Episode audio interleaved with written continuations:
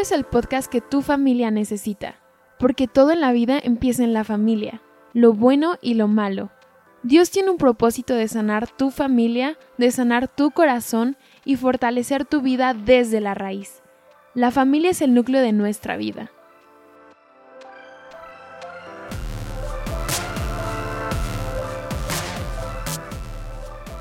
Es una idea de Dios puesta en el corazón de nuestros pastores Miguel y Laura Moret de la Iglesia Cielo Nuevo, y estamos muy felices de empezar esta nueva aventura contigo. Empezaremos con el tema que dieron los pastores en vivo, Entre la Guerra y la Paz. Fue la presentación de su reciente libro Entrelazados con Dios. Vamos a escucharla.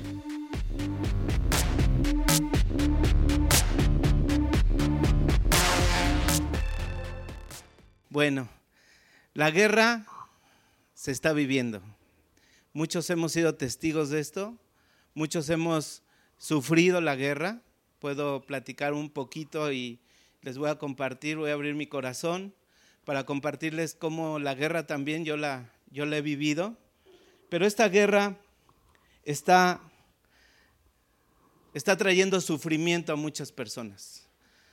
La gente está sufriendo y los hijos de padres divorciados están sufriendo, los matrimonios, las personas que aparentemente toman una decisión de divorciarse, están sufriendo.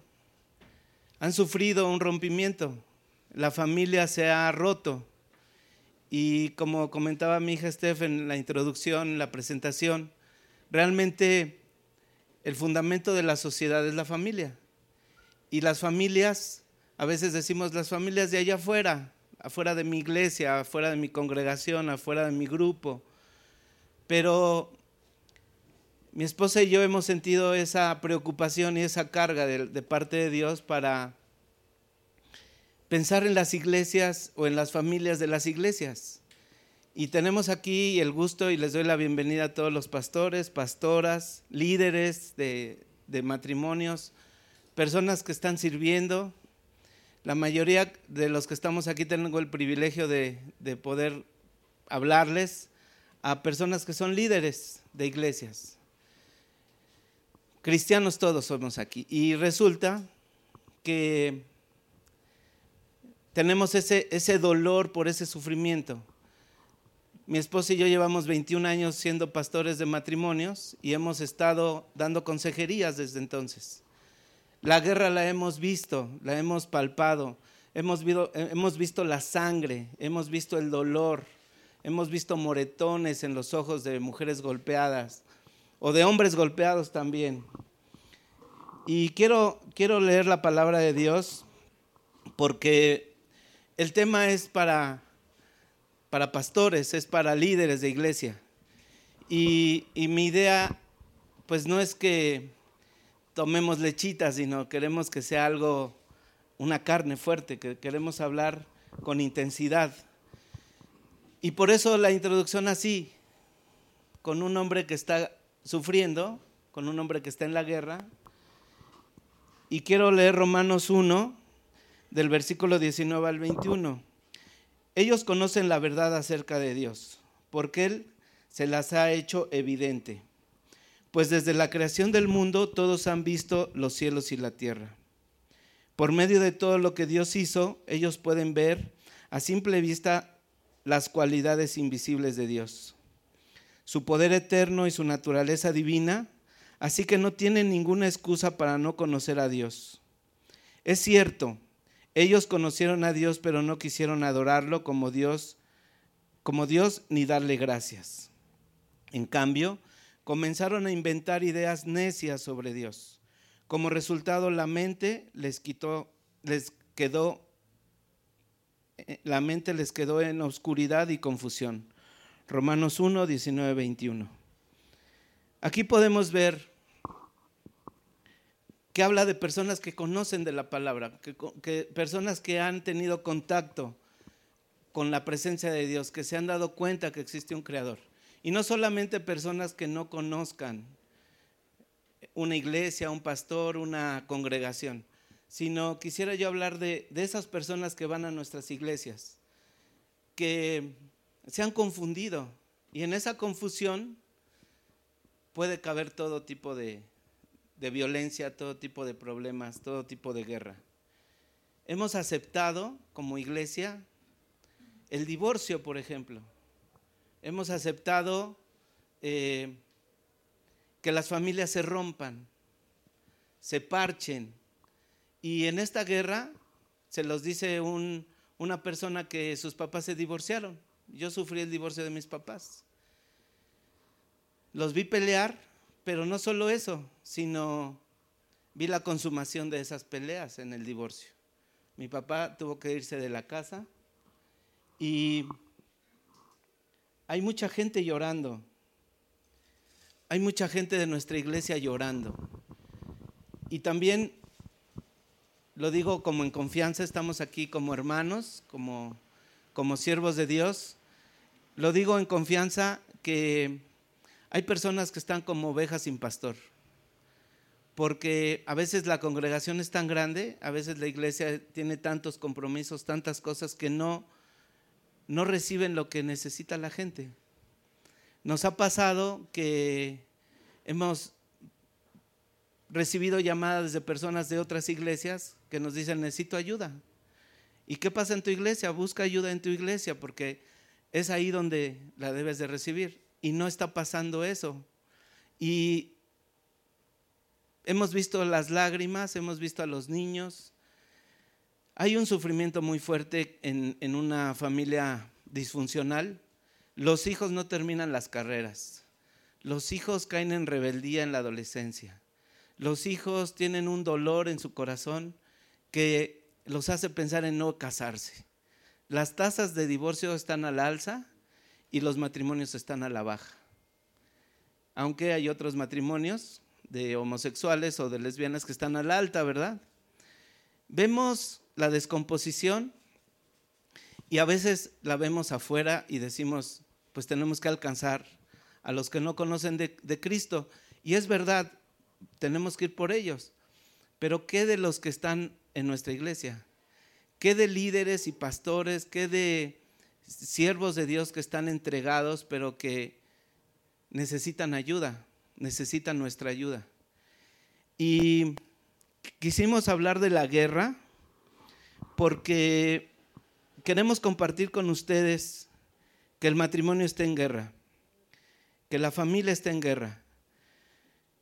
Segunda de Timoteo 3, del 1 al 5 nos dice, Pablo hablándole a Timoteo le dice, Timoteo, es bueno que sepas que en los últimos días habrá tiempos muy difíciles, pues la gente solo tendrá amor por sí misma y por su dinero. Serán fanfarrones y orgullosos, se burlarán de Dios. Serán desobedientes a sus padres y malagradecidos. No consideran nada sagrado, no considerarán nada sagrado, no amarán ni perdonarán, calumniarán a otros y no tendrán control propio Serán crueles y odiarán lo que es bueno. Traicionarán a sus amigos, serán imprudentes, se llenarán de soberbia y amarán el placer en lugar de amar a Dios. Actuarán como religiosos, pero rechazarán el único poder capaz de hacerlos obedientes a Dios. Y vuelvo al punto, podemos hablar de personas que no son de la iglesia y eso es lógico. Lo que está raro y lo que está pues lo que nos causa esa carga es personas de nuestra iglesia que están viviendo esto. Personas de nuestra congregación que están teniendo esta situación de, de confusión, de negar a Dios en su, en su vida propia, en su, en su testimonio en lo secreto. Por algún trabajo que he tenido, he tenido la oportunidad de viajar a otros países, a otras ciudades, y normalmente pues vamos a iglesias, y entonces te quiero comentar que pastores de otras iglesias de otros países me han, me han pedido consejería, y entonces me dicen, pastor, quiero hablar con usted, ¿puede bajar de su habitación? En el lobby lo veo. Sí, claro, bajo y me dicen, quiero hacerle una confesión, quiero platicar con usted porque con nadie de mi iglesia puedo hablar. Porque va a haber chisme. Porque si le, le comparto a un consiervo, si le comparto a un líder, se puede caer, se puede tropezar, lo puedo lastimar. Y le digo, ¿y a mí por qué me lo dice, hermano? ¿No? o sea, ¿yo por qué? Y me dice, porque usted no lo voy a volver a ver. Usted, usted viene a dar una conferencia o viene a un evento y se va a ir. Y entonces eso me, a mí me abre la posibilidad de decirle lo que yo, por lo que estoy pasando. Homosexualidad en hijos o problemas con su esposa, el pastor principal, adulterio, pornografía, masturbación. Y todo eso, pues es muy duro. O sea, a mí me ha, me ha quebrantado, me ha hecho, ay, ¿qué está pasando? ¿Qué está pasando con nuestra iglesia? ¿Qué está pasando con el liderazgo? ¿Qué está pasando con, con lo que hemos sido llamados? Todavía estoy hablando del matrimonio. Si puedes poner matrimonio. Todavía no estoy hablando de la iglesia porque quiero hablar un poquito más a fondo de la, del matrimonio. El matrimonio en los pastores, en los líderes, en la iglesia está siendo muy atacado. Sabemos que si el enemigo tira al matrimonio principal o a los pastores principales les pega en su matrimonio, tira a la iglesia. Hemos sabido de iglesias que se separan porque los pastores principales cayeron. Hemos sabido de ministerios que se acaban porque se descubrió algo en lo secreto.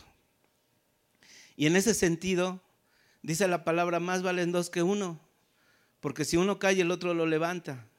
Y el llamado que estamos haciendo, Laurita y yo, al, al invitarlos a este evento, es que nos tomemos de la mano y que hagamos un frente común. Ahorita que organizamos todo esto, Angie que está ahí atrás, ella se encarga con, eh, con mi hija Steph de la, de la atmósfera, de la decoración, y, y volteé le dijo, quedó bien bonito, y me dijo, sí, ¿verdad? Es que la unión hace la fuerza, me dijo Angie. Dije, sí, amén, es un versículo.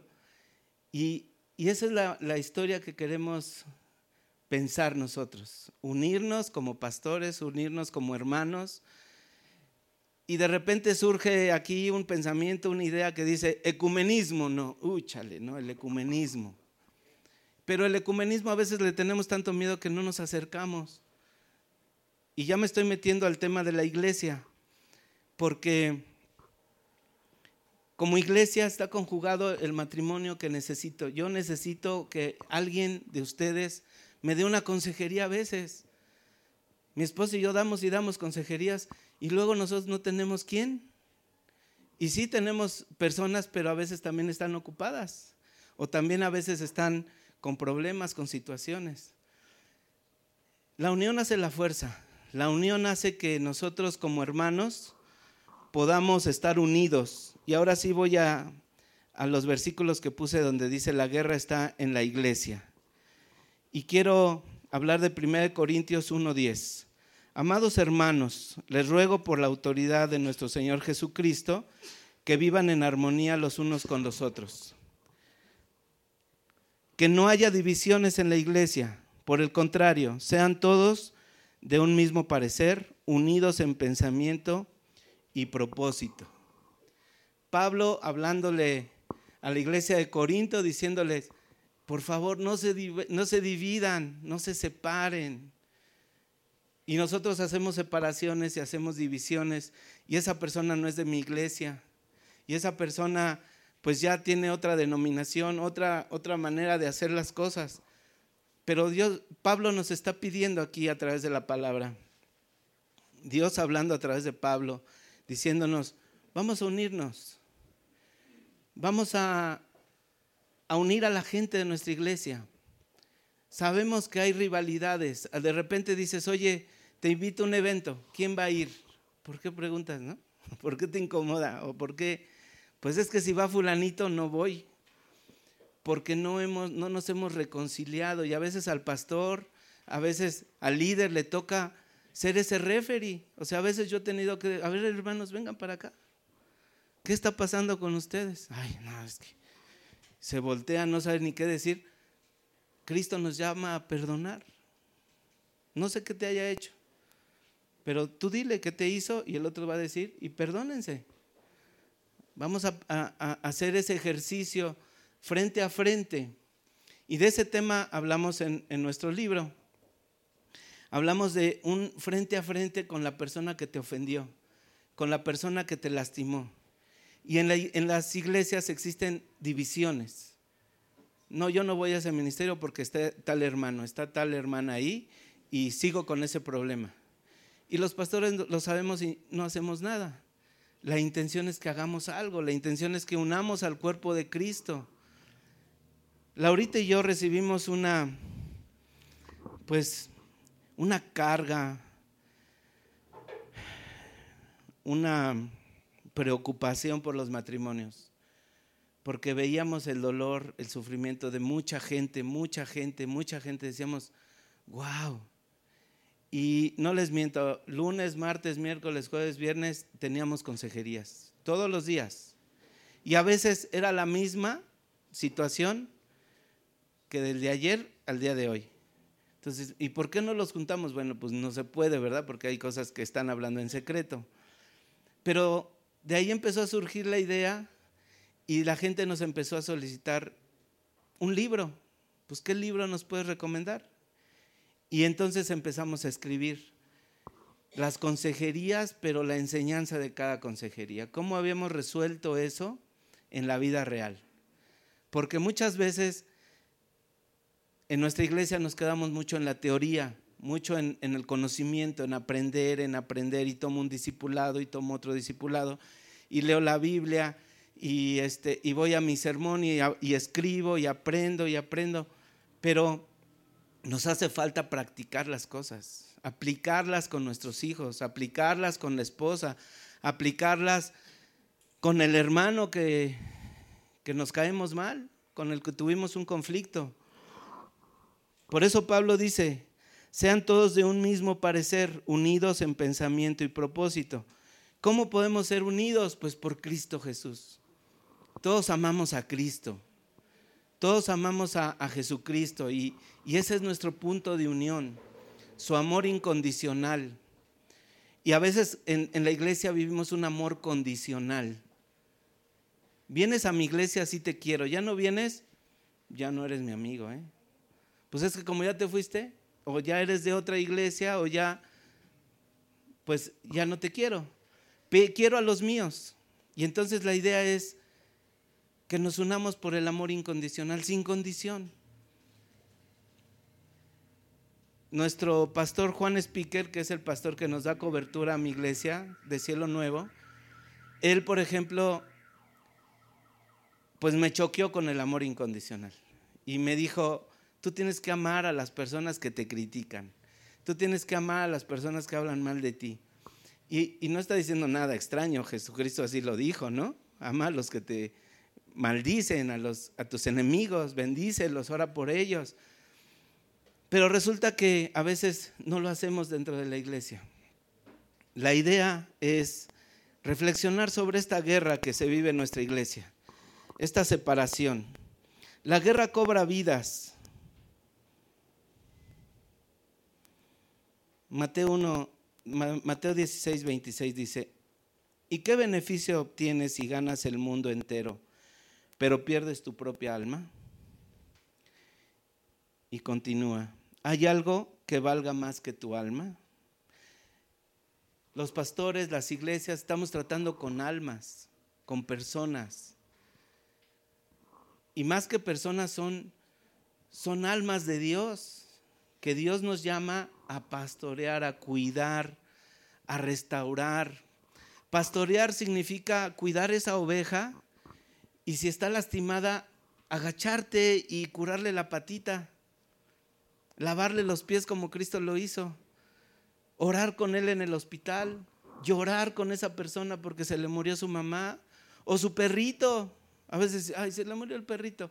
Pues sí, pero le está doliendo y entonces nosotros somos esa persona de parte de Dios para bendecirlo, para ayudarlo.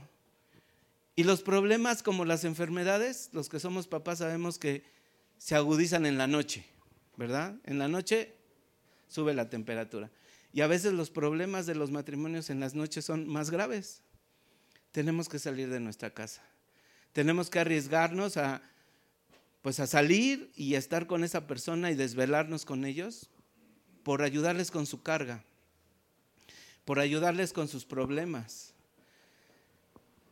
Estamos tratando con almas y Jesús vino precisamente a salvar las almas. Él se entregó completamente y requiere que nosotros nos entreguemos porque hay una gran necesidad, hay grandes problemas, hay dolor, hay, lágrimas, hay pues hay suicidios. Personas cristianas se suicidan. Pastores se suicidan. Hijos de pastores se suicidan. Lo sabemos por las noticias y decimos, wow, quién sabe qué pasó. Pero hay que seguir con el ministerio. A ver, vamos a hacer esto, vamos a hacer lo otro y ya. Pero, ¿qué persona en tu congregación necesita esa llamada, esa atención, ese tiempo que le dediques? Hay alguien que está necesitando. Y a veces no tenemos el recurso. Y a veces no sabemos qué hacer.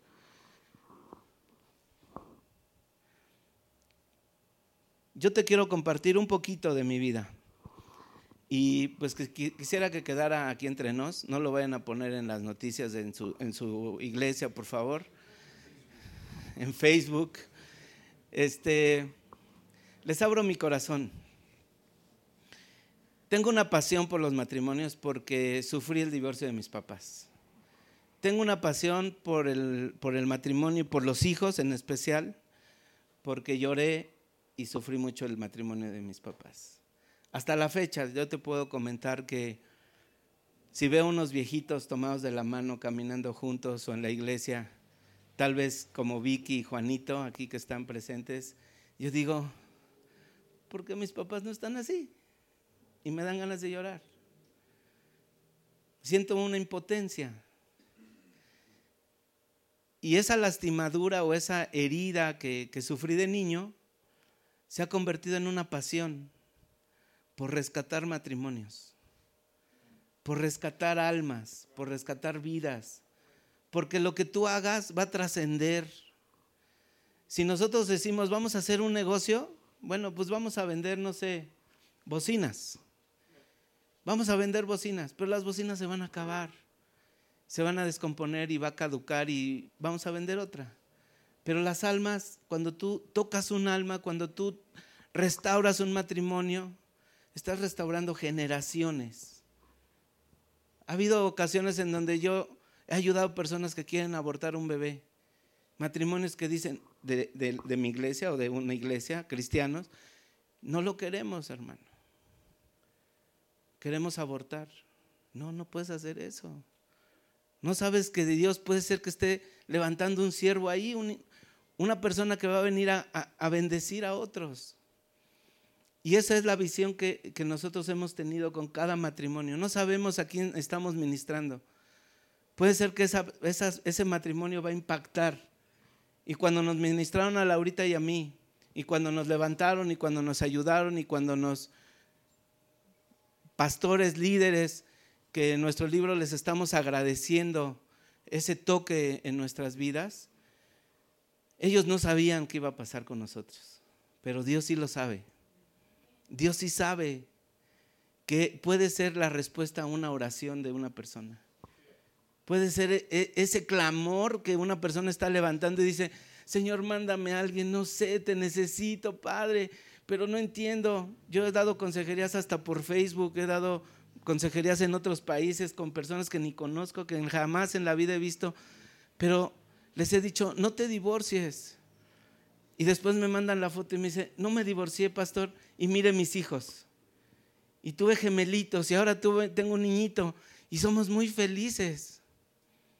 Y Dios te puede usar a ti y nos puede usar a todos. Y esa es la idea, que nos dejemos usar por Dios, porque Dios quiere bendecir a través de, de ti, de tu corazón, de tu palabra, de tu presencia. Cuando yo era niño, mis papás se divorcian y yo dije, no, yo no me voy a casar nunca. O sea, para hacer eso y para que mis hijos sufran, no quiero tener hijos ni quiero tener esposa nunca. Fue como una decisión infantil. Y pues sí, muy inmadura, ¿verdad? Pero hay personas que no han salido de eso. Hay personas que no se casan porque están con esa espina clavada. Que la idea es que tú detectes y los ayudes a brincar ese, ese, ese hoyo. En nuestro libro hablamos de la mochila, que todos traemos una mochila que se llama la mochila de la vida. Y en esa mochila vamos guardando experiencias y vamos guardando situaciones. Y, y yo tenía muchas cosas en contra del matrimonio y en contra de la familia. Y pasé por mucha rebeldía en mi juventud. En mi adolescencia fui muy rebelde. Y aquí está mi mamá, tengo el gusto de que me esté escuchando mi mamá. Y mis hermanas, aquí están. Y le doy gracias a Dios porque mi mamá luchó por nosotros. Y fue muy complicado para mí. La verdad es que yo llegué a odiar a mi papá.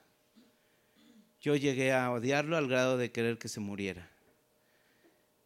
Y, en la adolescencia tomé una decisión de vengarme de él, ejercer una venganza y hacerlo sufrir para que se le quite porque él nos hizo sufrir. Tomé muy malas decisiones, hice muchas tonterías, no conocía de Jesús, lastimé a muchas personas. Gracias a Dios nunca me gustó el alcohol ni las drogas, nunca las probé. Dios puso en mí un corazón miedoso, temeroso y dije, ay no, mejor ni me meto ahí. No, fue por valor, no fue por decisión personal, fue realmente mucho por miedo. Y luego Dios puso en mí una habilidad muy grande para hacer deportes. Entonces yo siempre fui muy buen deportista. Aunque ahora ya traigo un baloncito por aquí, pero fui muy buen deportista. Y como deportista, Dios me dio la oportunidad de, representar a México. Como basquetbolista jugué en la selección de México y representé a México en la selección del primero del Distrito Federal, luego la selección mexicana. Y así realmente Dios me permitió amar el deporte mucho y a través de eso me, separó de, las malas amistades, me separó. Puedo ver la mano de Dios ahí en medio de que yo no creía en Él.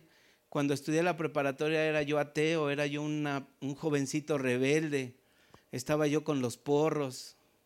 En el CCH Naucalpan era yo de los malos ahí, de los golpeadores. Y tú dices, bueno, ¿y ahora qué le pasó a este, este señor, no? Pues ese es el toque de Dios, ese es lo que Dios hizo en mi corazón. Él llegó a sanar mi corazón de una manera tan poderosa que no puedo hacer nada más que servirle, que amarle, que entregarle mi vida, que querer hacer lo que Él me, me ponga a hacer. Y te lo comparto porque con todo y que viví la guerra del divorcio, con todo y que viví la guerra de la, del ataque de, de las drogas o de los amigos o de el mundo, Dios me levantó para algo. Dios te levantó a ti para algo. Y quiere más de ti, quiere más que, que trasciendas más y que toques más vidas y que jales más gente hacia Cristo y que rescatemos a más almas. Familias están necesitando de tu palabra. A veces decimos, ay no, yo no estoy tan preparado. Yo no he escrito un libro. Yo no sé predicar. Y nos vamos haciendo chiquitos. Y Dios no quiere eso. Dios quiere que te levantes. Y lo que Dios ha hecho en tu vida es muy importante que lo compartas. A veces exageramos en, querer sabernos todos los versículos y querer saber todo para wow, voy a dar una super consejería, una super ayuda. Pero las personas no necesitan eso. Necesitan a veces que los escuches. Ha habido consejerías en donde yo digo, ajá, y luego, ah, ¿qué más? Fue todo lo que dije. Y luego le dije, ¿quieres orar? Sí, y ya, oraron. Qué bendición, hermano. No, es que su ayuda, pues, ¿qué hice? ser esa oreja, ser esa persona que le da una palmada y le dice, no estás solo, estoy contigo. Si te puedo ayudar, aquí estoy. Y creo que hemos sido llamados a eso, hermanos y hermanas. Y tú has sido llamado a eso y queremos ayudarte. Y ahorita al final vamos a hablar un poquito de cómo, cómo podemos ayudar, pero ¿qué vamos a hacer? Hay que hacer algo. No podemos seguir siendo ignorantes de, de lo que está pasando en nuestra iglesia, con nuestros amigos, con la gente que, que amamos, con la gente que está en nuestra iglesia. Tenemos que hacer algo. ¿Dónde encontraremos paz? Si estamos en guerra, ¿dónde encontraremos la paz? Yo creo que una de, las situaciones que son complicadas es el poder entender que cuando estamos en guerra en nuestro matrimonio es tan complicado poder encontrar eh, esa paz. Y es complicado sencillamente porque si estoy peleando, si estoy gritando, si estoy en medio de reclamos, en medio de quejas, en medio de inconformidades, situaciones que, que no me gustan y esas luchas constantes que podemos tener de querer cambiar a nuestra pareja y que son verdaderamente inútiles porque la pareja no va a cambiar si la pareja no decide cambiar. Entonces, cuando estamos ahí inmersos en, en, toda, esa, en toda esa parte, realmente es muy complicada. Y yo, y yo queriendo tomar el mismo símil que presentó Miguel con respecto a, la guerra, yo quiero pensar en esos, en esos momentos cuando nos encontramos en una barricada, cuando estamos en, en la línea de batalla. no me importa qué, qué es lo que puedo tener en mi corazón, me importa cómo me voy a defender. Y si yo pienso en las barricadas, la realidad es de que ahí nosotros nos morimos de hambre, eh, dormimos poco, tenemos un sentimiento de estar alertas, porque si no estoy alerta en cualquier momento, me pueden tirar, me pueden pegar, me pueden decir cosas que definitivamente eh, son difíciles, son complicadas, cosas que no entiendo, que no puedo hacer ni siquiera un acuerdo, que, que no puedo ni siquiera el, tampoco el poder sonreírte, porque me siento con, con mucha prisión con un enojo interno, con celos, con tantas cosas que realmente para nosotros es bastante complicado el poder tener paz después de una discusión, después de que yo me peleé con mi esposo, después de que me sentí ignorada, después de que escuché que se estuvo quejando. Para mí es complicado. Y yo sé que eso es de humanos. Yo sé y, realmente yo, yo considero que a lo largo de mi vida, caminando con el Señor, he aprendido en verdad a hacer mi devocional diario, a, orar, a estar clamando al Señor. No descuido mi matrimonio de oración, no lo descuido. Pero cuando llego yo a sentir una diferencia con, con Miki, para mí es complicado. Y entonces es el momento en el cual nosotros tenemos que, que empezar a ver realmente qué es Dios, qué es Dios y cómo lo puedo llevar a mi vida nuevamente, cómo puedo recapitular esos, esos momentos en donde yo necesito estar en paz, porque si yo no estoy en paz no puedo hacer acuerdos, porque si yo no estoy en paz no puedo hablar contigo. Entonces necesito sentir esa paz. Pero yo no soy paz.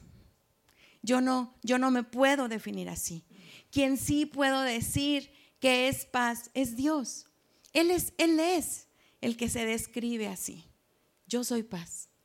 Y entonces yo hoy, de hecho, no quiero tampoco venirte a hablar tanto de esa parte de que Dios es paz. Quiero venirte a decir cómo podemos ¿Cómo podemos nosotros eso que Él es, esa paz que Él es, cómo la puedo vivir yo? Porque si yo te hablo de Él, estaré hablando de su carácter, de sus características, pero ¿cómo lo llevo a mi vida? Y entonces, lo primero que yo quiero decirte es que la manera en la que Dios realmente se describe es como un Dios de paz.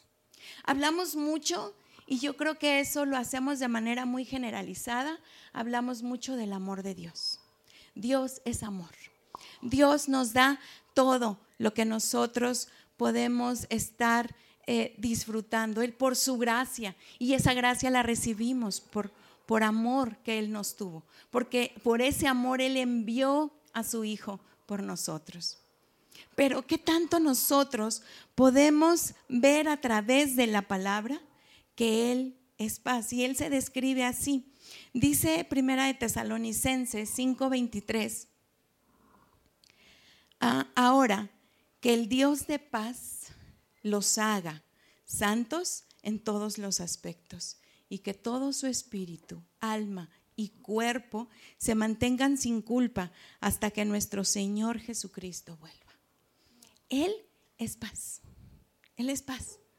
Eso es lo que a mí me va a ayudar. ¿Y yo quién soy? Soy su hija. ¿De quién? Del Dios de paz. Del Dios que yo puedo decir que Él es mi Padre, que Él es el que está en mí, que Él me está influyendo en mí y que nosotros tenemos que ir buscando toda esa parte, pero pero me encanta como dice, nosotros necesitamos que esa paz entre a mi mente y entre a mi corazón. Y vuelvo a esos momentos de conflicto. No es fácil. Cuando yo me siento molesta, no es fácil. Cuando yo me siento angustiada, no es fácil. Cuando yo me siento que me están criticando, no es fácil. Cuando yo veo que la otra persona, que mi pareja está haciendo cosas en las que yo no estoy de acuerdo, no es fácil sentirme en paz. Me siento preocupada, me siento molesta, tengo ganas de hablar, tengo ganas de reclamar, tengo ganas de decirle que él eh, modifique esa, esa manera de estar viendo las cosas. Pero otra cosa que yo quiero hoy que nosotros recapitulemos es que Dios es mi fuente de paz. No nada más Él es, sino que también es mi fuente. Es decir, el único lugar a donde yo puedo ir a recuperar mi paz es con Él.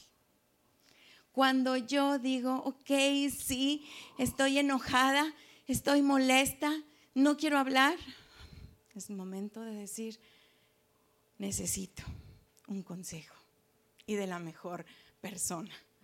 Así que nosotros tenemos siempre que estarnos encaminando, que yo tengo que ir a buscar, a leer la palabra de Dios para que yo pueda ir precisamente a esa fuente y entonces yo pueda sentirla y pueda empezar a recuperarme. Dice segunda de Tesalonicenses 3:16, ahora que el mismo Señor de paz, fíjense aquí, recapitulamos, Él que es paz, que el mismo Señor de paz les dé de su paz en todo momento. Entonces yo necesito ir con Él, porque si yo no voy con Él, Él no me va a poder dar de, de su paz para que yo pueda tener paz. Entonces cuando yo empiezo a recibir esa paz, estoy como, como cuando estamos sedientos. Empiezo yo a tomar agua y mi, y mi cuerpo empieza a tranquilizarse, empieza a decir, ah, ya, estoy calmándome. O hay momentos en el que digo, no, me das más, por favor. O sea, todavía necesito más. Entonces, yo tengo que seguir ahí, tengo que seguir en esa fuente, en esa fuente de paz ¿Cuándo? En todo momento. Es el único, la única forma que a mí me va a permitir volverme a tranquilizar y volver a decir, yo sola no puedo. Yo en este momento, si quiero recuperar de esa paz, no la voy a encontrar. No te vayas de compras, no te vayas, este, no es un momento en el que tú puedas decir, voy a ver la tele, me voy a distraer. Necesitas Necesitas estar tomando paz. Necesitas que Él te esté alimentando. Y entonces hay que irlo, hay que irlo a buscar. Y hubieron algunas, algunas situaciones que, que yo viví en mi, en mi vida, en mi infancia, y para mí no fueron nada, nada fáciles, no me generaron rencor, me generaron eh, falta de perdón, me generaron situaciones que realmente uno cree que, que, por ser niño no se va a dar cuenta o por ser niño no lo va a captar con ese, con ese enojo. Pero eh, llega un momento en el que esa, esa persona que a mí me había generado tanto resentimiento y por la cual yo sentía que había cosas que, que tenía yo atoradas, pero lo más impresionante que yo pensaba era, bueno, sí, ya conozco a Dios, bueno, sí, ya, ya sé que tengo que perdonarlo, ya lo he leído, ya he repetido el Padre nuestro infinidad de veces con esa frase hermosa que dice, perdona nuestros pecados como también nosotros perdonamos. Ay, esa lo dice uno tan fácil que yo decía, sí, sí lo hago, sí lo creo, sí lo siento. Pero había momentos en el que mi sueño era que esa persona llegara y me pidiera perdón. Entonces era como un perdón que yo no había otorgado, porque estaba esperando que me pidieran perdón. Entonces hubo un día que me dijeron, va a morir. Y entonces yo, no puede ser, ¿sí? Le quedan poco tiempo de vida. Lo único que se me ocurrió hacer fue hablarle por teléfono a Vicky. Y entonces le dije, Vicky, va a morir. Y me dice, ¡Eh! ¿y ya le presentaste al Evangelio? Y yo, Vicky, ¿quién te dijo que lo quiero ver por una eternidad? O sea, si no lo he podido perdonar, ¿cómo lo quiero ver? Y entonces nada más escuché un... Vicky es mi madre espiritual. Y es quien, quien muchos, muchas cosas, muchos conceptos que yo he vivido, ella me los enseñó, hablando espiritualmente. Y entonces yo le dije, pero Vicky, ¿te acuerdas de todo lo que te platiqué que me hizo? Y ella, sí pero voy a orar por ti. yo, no, no ores por mí, ora por él. Le quedan unos pocos días para que venga a pedirme perdón. Voy a orar por ti. Pero Vicky, es que me toca ir a cuidarlo. Y voy a ir. Entonces ayúdame a orar para que cuando yo esté con él, él me pida perdón. Y ella me dijo, no, voy a orar por ti. Y fue así un clic. Ok, fui. Me tocó el día de cuidarlo. Fui. Y nada, no me dijo nada. Nada. Estaba él muy mal y no me pidió perdón. Y entonces le hablé al otro día y le dije, no me pidió perdón me dijo, voy a seguir orando por ti. Ay, Vicky, no, no, no, no me entiendes, no entiendes mi sentimiento, no entiendes todo lo que yo necesito que Él se arrepienta. Pasó, me volvió a colgar diciéndome, voy a orar por ti.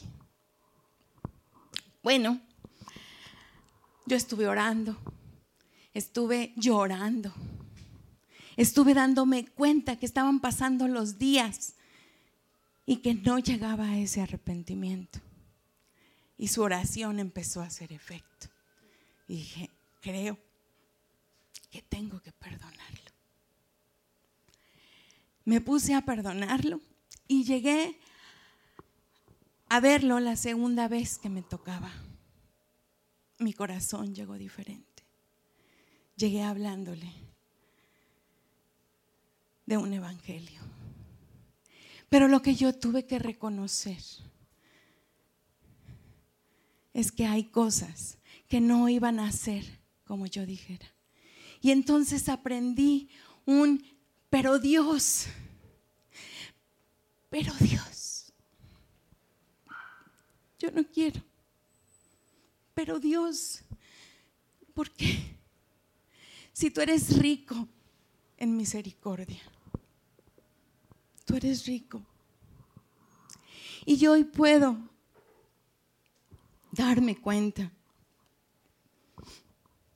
que Él me amó tanto y que Él ya me amaba, a pesar de, de, yo tener ese rencor en mi corazón y de yo ya haber dicho que era hija de Dios, yo sé que Él ya me amaba. Y entonces en esa, en esa lucha personal pude darme cuenta que Él murió por mí y que Él en toda esa parte lo que había hecho había sido librarme.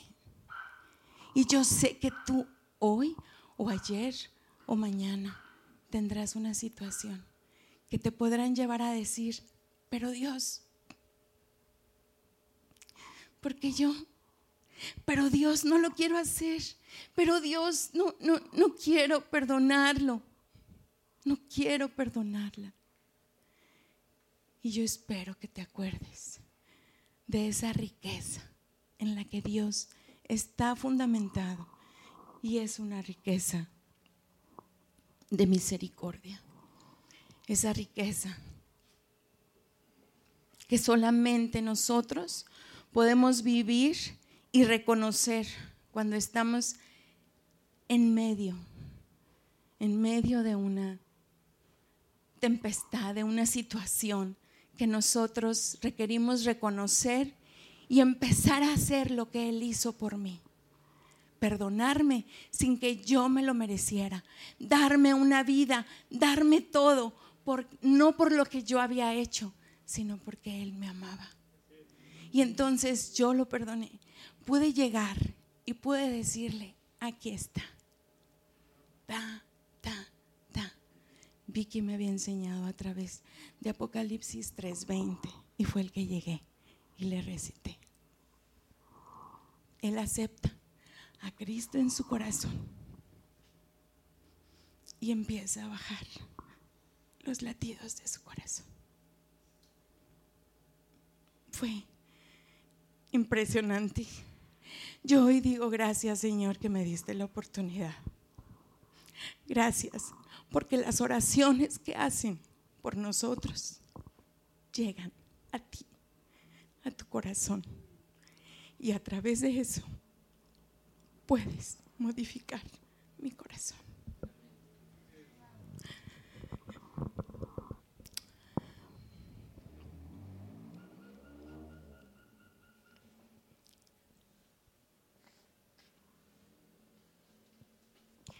El punto número tres que yo quiero decirte es que la obra de Dios en nuestro, en nuestro corazón es generar una paz relacional. Es que tú no solamente digas, ay, estoy en paz, me siento bien, hice lo que creí que tenía que hacer, me siento bien. No, Fíjense lo que dice Santiago.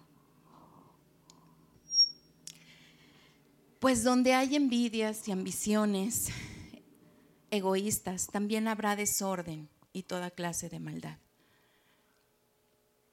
Sin embargo, la sabiduría que proviene del cielo es ante todo pura y también ama la paz. Siempre es amable y dispuesto a ceder ante los demás está llena de compasión y del fruto de buenas acciones.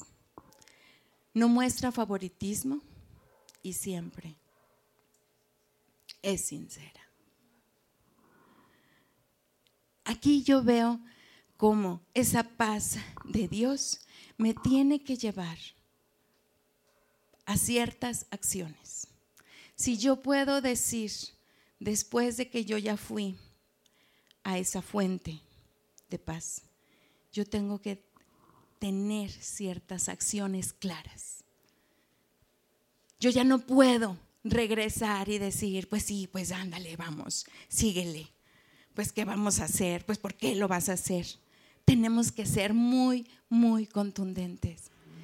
Y entonces tenemos que hacer un switch, un cambio de vida y decir, ok, ahora yo voy a ser compasiva, ahora voy a dejar a un lado todas mis acciones, voy a dejar a un lado mi egoísmo, todo lo que te he estado reclamando, todo lo que yo pienso que tú eres, lo voy a hacer a un lado, porque ahora te quiero ver de manera diferente. No eres posiblemente de manera diferente, ahora yo te quiero ver de manera diferente, porque yo en mi mente ya conceptualicé varias cosas y lo primero que conceptualicé es que fui a esa fuente. Lo segundo que conceptualicé fue que Dios no nada más es paz, sino que Él se preocupa por mi corazón y quiere que yo sea paz. Y una vez que yo hago eso, Él me dice, ya no seas desordenada. Ahora pon orden en tu vida. Y ahora echa fuera el egoísmo, echa fuera las rivalidades, echa fuera todo lo que haya en tu corazón que te está estorbando, para que tú puedas entonces empezar a manifestar la paz de Dios. Y entonces digo, Dios, eres tan claro y tú me estás indicando cómo quieres que yo me relacione en mi casa, con mi esposo, con mis hijos, con mi familia, con los congregantes de la iglesia, con todos los demás. Él espera frutos de cada uno de nosotros. Frutos claros y precisos. No nada más se trata de decir soy cristiano. Se trata de vivir como cristiano, de actuar como cristiano, de demostrar que Cristo vive en ti que tú eres esa paz y empieces entonces a actuar de manera diferente. ¿Por qué vas a actuar de manera diferente? Y entonces voy al punto número cuatro que dice, la paz que sentimos es irracional. No, no, sé ni por qué la siento. No entiendo ni por qué la siento. Pero dice Filipenses 4:7, Así experimentarán la paz de Dios que supera todo lo que podemos entender. No lo quieras entender. Empieza a experimentar esa paz. Cuando tú ya estás en ese proceso de estar siendo compasivo con los demás, necesitas empezar a experimentar esa paz en tu vida. Y que esa paz sea lo que realmente a ti te alimente que ese corazón que tú estás teniendo pueda manifestarse en todo momento. Que esa paz nosotros la podamos entender. Dice, porque Dios cuidará su corazón y su mente mientras vivan en Cristo Jesús. Él está dispuesto a estarte cuidando a estarte diciendo, aquí estoy, mantente en paz, yo te la voy a dar, no importa que tú no la entiendas, yo te voy a dar esa paz que sobrepasa todo entendimiento. Eh, tengo una situación terrible, tengo preocupaciones, la situación que estoy viviendo con mi esposo, los conflictos, los pleitos, los matrimonios que estoy atendiendo, no sé cuál sea la tuya, pero dice Dios, yo te voy a dar esa paz que tú necesitas. Y dice en el versículo 9, pero no dejen de poner en práctica todo lo que aprendieron. Y vuelve a lo mismo. Se trata de que lo actuemos. Se trata de que nosotros estemos siendo es esos hijos de Dios que necesitamos ser. Y reciban de mí todo lo que oyeron de mis labios y vieron que hice. Entonces, el Dios de paz estará con ustedes. Necesitamos vivir esa paz, necesitamos, y así nos lo pide su palabra, necesito vivir de acuerdo a lo que he aprendido. No nada más dejarlo en bonitos conceptos, Eso no me hace mejor cristiano. Me hace mejor cristiano cuando yo lo llevo a la práctica. Cuando lo que aprendo, y, y no solamente de, de los domingos, cuando yo lo aprendo todos los días, cuando yo estoy yendo a alimentarme, cuando yo estoy yendo a recibir esa, esa agua, esa, ese alimento, esa carne, esa torta, es, eso que yo necesito, cuando yo lo estoy haciendo todos los días, entonces será realmente para mí muchísimo más fácil el poder llegar de lleno a vivir esa paz. Y recapitulando un poco, hemos, hemos visto que hay, vimos conceptos de la guerra, pero ahora necesitamos llevarlo a la acción, lo que estamos aprendiendo de la paz. La guerra hay que dejarla atrás. La paz es con lo que debemos nosotros de continuar. ¿Les parece bien que oremos?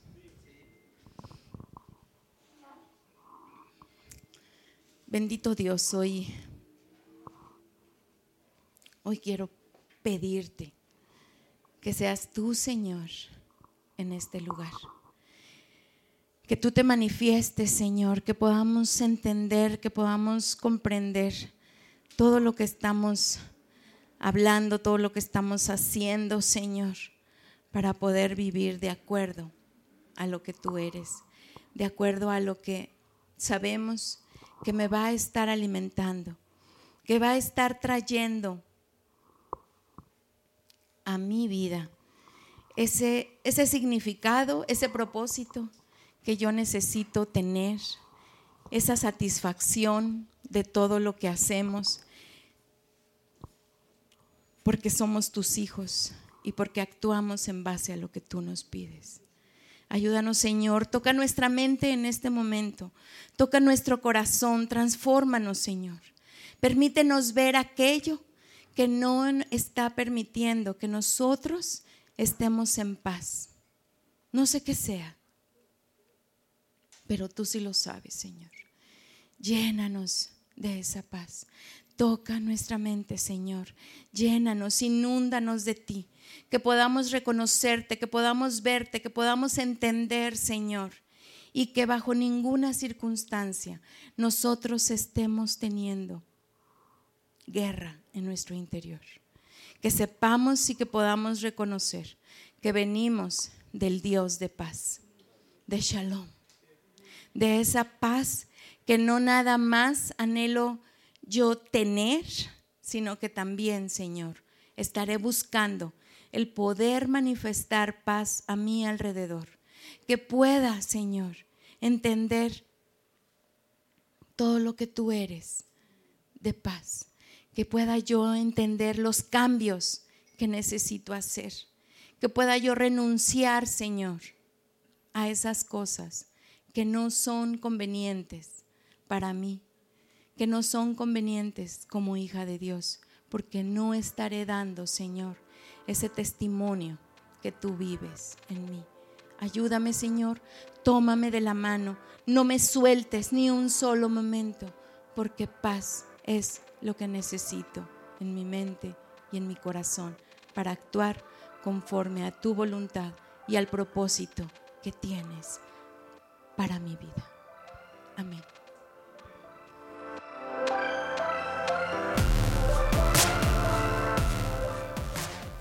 Te agradecemos mucho acompañarnos en esta nueva aventura.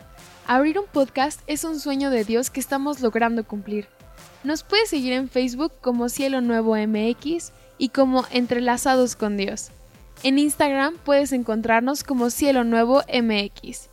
También puedes suscribirte a nuestro blog, donde compartimos cosas importantes de la iglesia y la familia, en imprimiendoamor.com. Muchas gracias por escucharnos. Quédate al pendiente del siguiente episodio de Núcleo.